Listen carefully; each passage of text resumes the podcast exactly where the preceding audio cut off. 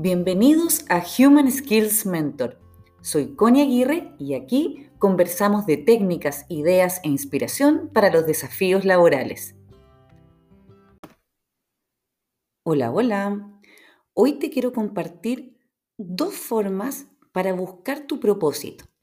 La verdad es que yo siento que en los últimos años muchas personas están como conectadas con su propósito o quieren conectarse con su propósito y están en la búsqueda de eso.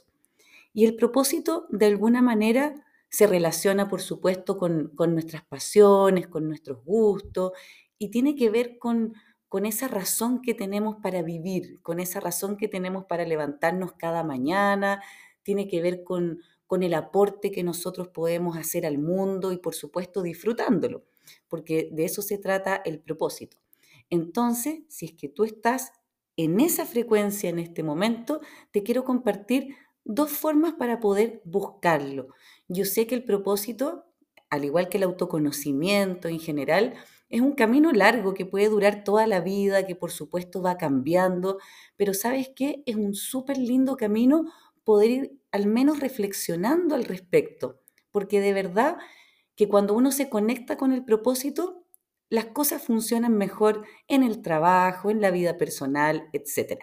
Así que te comparto dos formas.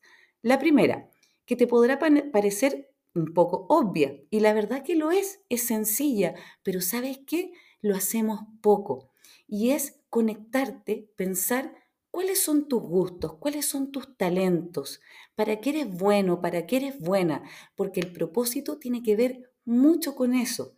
De hecho, el propósito se relaciona mucho con nuestra marca personal y la marca personal es nuestro sello, es lo que nos diferencia y también la vamos encontrando cuando pensamos en aquellas cosas que nos gusta hacer y que hacemos bien. Entonces, un muy buen camino para poder ir encontrando nuestro propósito es conectarnos con eso, con nuestras habilidades. Y ojalá también lo puedas conectar, o sea, la idea es que tú pienses, ¿cuáles son las cosas que a mí me gusta hacer, que yo disfruto, que siento que soy bueno, que soy buena, pero que idealmente también puedan ayudar a otras personas, que de alguna manera el mundo o un grupo de personas lo necesite, porque eso te permitiría poder vivir de tu propósito, poder trabajar con, eh, con tu propósito. ¿Te fijas? Entonces, te invito a pensar eso, a tratar de buscar el propósito desde tus talentos, desde tu fortaleza. Ahora, como te decía, puede parecer muy obvio, muy fácil, pero ¿sabes qué? Yo que trabajo en esto y entreno también y hago cursos de marca personal y lo veo también en coaching, uno reflexiona súper poco sobre estos temas. Por eso que te quiero invitar a hacerlo porque es un muy bonito camino. Y la segunda forma que es un poco menos conocida para poder buscar tu propósito, es buscarlo, mira qué interesante, atención, a través de tus dolores. Mira, a través de, de aquellas situaciones que quizás fueron difíciles para ti en la vida o están siendo difíciles y las superaste o las estás superando. El propósito también se puede buscar a través de esas situaciones. Te doy un ejemplo concreto debes haber escuchado, por ejemplo, que muchas personas que de repente pasaron, no sé, por ejemplo, por la enfermedad de un ser querido o por la muerte de un ser querido, luego, después, su propósito en la vida es ayudar a otras personas que están pasando por procesos similares.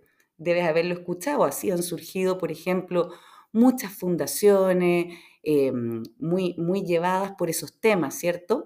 Entonces es interesante cómo a partir de dolores, de sufrimiento, uno encuentra su propósito. Te doy otro ejemplo.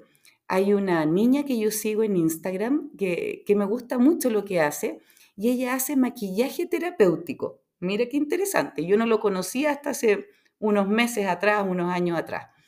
Y ella maquilla a personas que, por ejemplo, tienen eh, en, su cara, en su rostro, alguna alergia muy importante o que tuvieron un accidente o que tienen alguna enfermedad o, que se quemaron, cualquier situación de ese tipo y de alguna manera se sienten inseguros con su apariencia y ella hace maquillaje para camuflar todas esas cosas y que las personas se sientan mejor.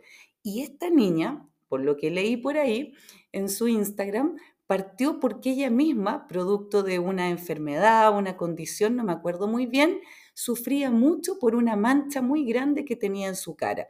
Y así descubrió su propósito y trabaja de eso. Entonces, me encanta esa historia porque a partir de un dolor, de una situación difícil, ella encontró su propósito y ayuda a otras personas a ser más felices en ese sentido.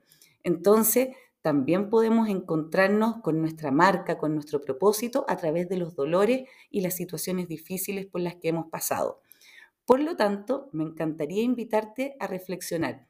Cuando tú piensas en tus talentos, en tus gustos, en las cosas que haces bien o también en tus dolores, en las cosas que son difíciles para ti, en, en, eso, no sé, en situaciones que de repente te sientes solo, sola y, crees que nadie más en el mundo lo está viviendo y son situaciones que tú has superado, y esos dolores también podrían ser un propósito. Entonces, cuando tú piensas en estas situaciones, ¿qué descubres? ¿Qué conclusiones sacas? Quiero dejarte con esa reflexión. Un abrazo y nos encontramos en un siguiente episodio.